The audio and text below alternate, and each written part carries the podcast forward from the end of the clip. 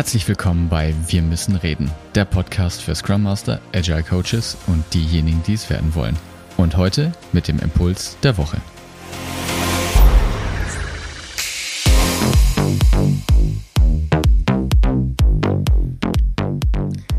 Ja, einen wunderschönen guten Tag wünsche ich dir. Schön, dass du auch diese Woche wieder eingeschaltet hast.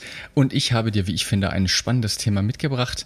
Ein Thema, das sich quasi überall finden lässt und einen wahnsinnigen Einfluss auf unsere Gesellschaft auch in der Arbeit hat. Und da möchte ich heute ein wenig probieren, Aufklärungsarbeit zu leisten. Und dafür möchte ich dich gerne einladen auf ein kleines Spiel, auf ein Gedankenexperiment.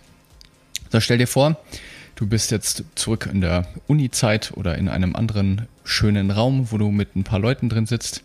Und ich komme jetzt damit hinein und ich bringe eine Menge Geld mit.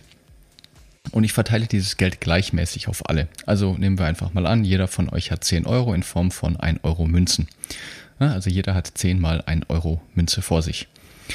Und dann machen wir ein ganz einfaches Spiel. Du drehst dich nach links zu deinem Nachbar oder zu deiner Nachbarin und ihr spielt weiß ich nicht, eine Runde Schnick, Schnack, Schnuck. Und wenn du gewinnst, dann bekommst du von deiner Gegnerin sozusagen einen Euro. Und wenn du verlierst, gibst du deiner Gegnerin oder deinem Gegner einen Euro.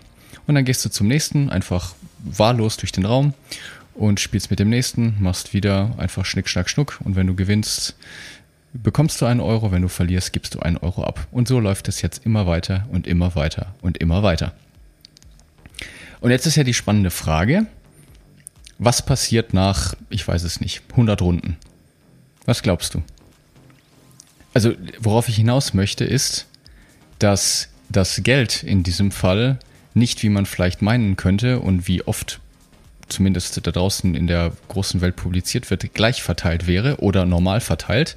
Das heißt, es gibt halt einen Durchschnittswert, den jemand hat und andere haben dann halt ein bisschen weniger und andere haben ein bisschen mehr. Das ist zu irgendeinem Zeitpunkt sicherlich so, nur wenn du dieses Spiel lange genug machst, ist es definitiv nicht normal verteilt, sondern es wird mehr und mehr zu einer sogenannten Pareto-Verteilung. Das heißt, es wird irgendwann so sein, dass 5% der Leute 95% des gesamten Geldes haben. Und irgendwann, wenn wir es wirklich extrem spielen, gibt es einen einzigen Menschen in diesem Raum, der das komplette Geld besitzt und alle anderen gehen leer aus. Und das klingt jetzt natürlich erstmal unfair, nur die Frage ist, woran liegt das denn? Und was ganz oft vergessen wird oder der Grund, warum dieses Spiel genau in einer Pareto-Verteilung endet, ist, dass das Nullsummenspiel hier mitspielt. Weil wenn du dir jetzt einfach vorstellst, dass du zehnmal hintereinander, aus welchen Gründen auch immer, verlierst, was passieren kann, dann bist du raus. Dann hast du keinen Euro mehr du bist nach unten hin quasi nicht geschützt. Es gibt die Situation, dass Leute komplett rausfallen, weil sie einfach kein Geld mehr haben, um mit weiter mitzuspielen. Du könntest jetzt auch einfach Poker nehmen. Poker ist auch das Gleiche. Es geht so lange, bis einer alles hat. Und das ist die sogenannte Pareto-Verteilung. Und die Pareto-Verteilung oder im Englischen sagt man da noch einfach äh, Power Laws dazu, die verhalten sich eben ganz, ganz anders als die sonst so weit publizierte Normalverteilung. Ich lese gerade das Buch Black Swan von Nassim Taleb. Er nennt dieses Gebiet Extremistan, finde ich sehr lustig. Oder auch einfach Typ 2 Randomness. Und es gibt eine Menge Größen in unserer Welt da draußen und die werden zunehmend mehr, die genau diesem Typ 2 Randomness gehorchen. Das ist zum einen Anzahl der Tote in einem Krieg, Anzahl an verkauften Büchern, Geldverteilung, wie gerade in dem Beispiel illustriert, der an, die, die, die Prozentzahl an benutzten Vokabeln pro Sprache. Ich meine, die deutsche Sprache, ich weiß es nicht, ich schätze einfach mal, hat zigtausende von Wörtern. Ich glaube, mit 500 oder 1000 Wörtern, irgendwie sowas, das sind 95 Prozent aller Vokabeln, die im Alltag genutzt werden. Ja, und das erkennst du vielleicht auch selber an deinem eigenen Sprachgebrauch. Wir sind da sehr schmal geworden in dem Gebrauch. Ne? Es ist alles krass, cool, geil und das war's. Und die ganzen feinen Nuancen, mit denen man sich eigentlich sprachlich ausdrücken könnte, die gibt es quasi nicht mehr. Die Finanzmärkte funktionieren auch nach diesem äh, Power Laws, also nach dem Typ 2 Randomness. Und ein anderes sehr plakatives Beispiel, was ich dir damit an die Hand geben möchte, ist, ich nehme zwei Leute, die stelle ich dir gegenüber und ich sage dir, dass diese beiden Autoren ne, sind beides Autoren, zusammen eine Million verkaufte Bücher haben. und du solltest jetzt schätzen, wer wie viele Bücher verkauft hat. Kannst jetzt einfach mal machen, dieses Gedankenexperiment. Viele würden wahrscheinlich auf Hälfte Hälfte gehen oder vielleicht 60 40 oder so weiter. In den meisten Fällen wird es 997.000 Bücher bei dem einen sein und 3000 Bücher bei dem anderen Autor oder Autorin. Ja, also da siehst du, wie diese Power Laws wirken. So, und dem gegenüber steht natürlich der Typ 1 Randomness, beziehungsweise Randomness wäre hier sogar falsch, oder wie es eben Nassim Taleb beschreibt, das Mediocristan. Und das sind alles Größen, die eher biologischen, natürlichen Charakters sind. Also die Verteilung der Größe von Menschen, das, die Gewichtsverteilung, Kalorienverbrauch, IQ, Sterberaten, also nicht Sterberaten, sondern Sterbealter sozusagen. Ja, und das kannst du dir auch ganz leicht vorstellen. Ich kann jetzt, ich nehme 1000 Leute, stell die in eine Reihe und probiere eine möglichst diverse Gruppe dahin zu stellen. Von wirklich kleinwüchsigen Leuten, die, weiß ich nicht, 1,40 sind und dem größten Basketballspieler, den ich finden kann, mit 2,10 Meter.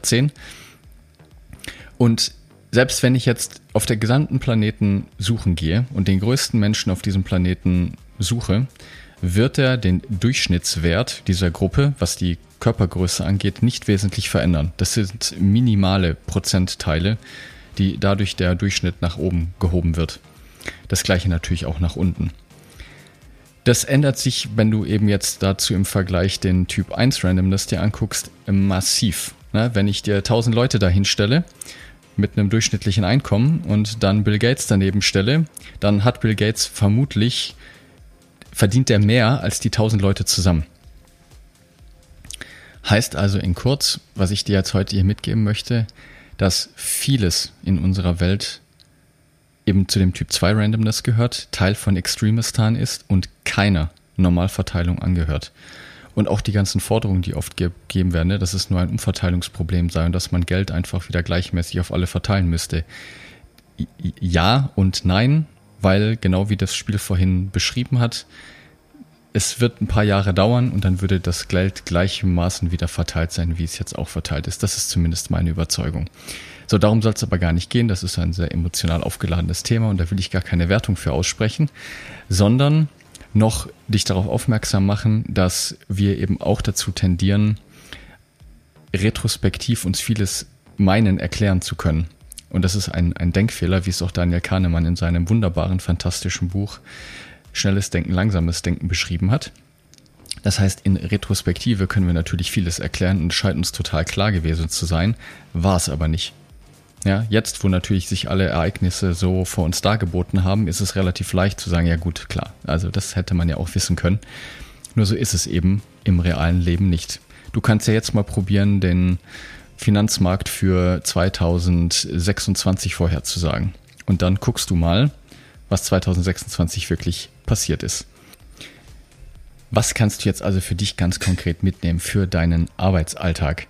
Ich möchte dich nur dafür sensibilisieren, dass du dir vielleicht vorher überlegst, um welchen, wenn du Forecasts machst, wenn du dich fragst, ich meine, das gibt es ja ganz oft, ne? Budget-Forecasts oder Forecasts für wann wie viel geschafft wird alle möglichen Sachen, die in der Firma halt so gefordert werden und dann auch noch fünf Jahrespläne gemacht werden, strategisch oder was es da sonst noch alles für Schweinereien gibt in deinem Unternehmen, dann frag dich bitte einfach, ne, also nimm einfach mal als Denkaufgabe mit und dich zu fragen, ist es eher ein Typ 1 Randomness oder ein Typ 2 Randomness? Ist es Teil der Mediocre-Stan oder ist es Teil von Extremistan?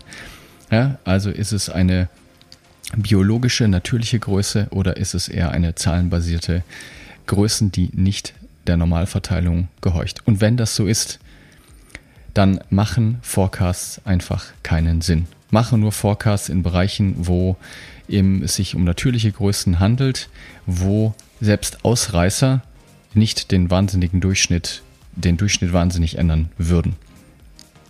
Und achte einfach mal selbst bei dir darauf, wo du meinst, wo dein Gehirn dir versucht, kausale Verbindungen vorzugaukeln, wo vielleicht gar keine sind, wo du in den Denkfehler reingelaufen bist in der Vergangenheit, wo du dir retrospektiv meintest, erklären zu können, warum Dinge passiert sind und warum nicht. Unser Gehirn tendiert dazu, aber es ist leider nicht so einfach, denn in die Zukunft blicken ist dann doch nicht so einfach wie in der Vergangenheit nachzuschauen und sich dann retrospektiv alles erklären zu können. So, ich wünsche dir alles Liebe, hab eine gute Zeit, lass es dir gut gehen und bis nächste Woche. Dein David. Ciao.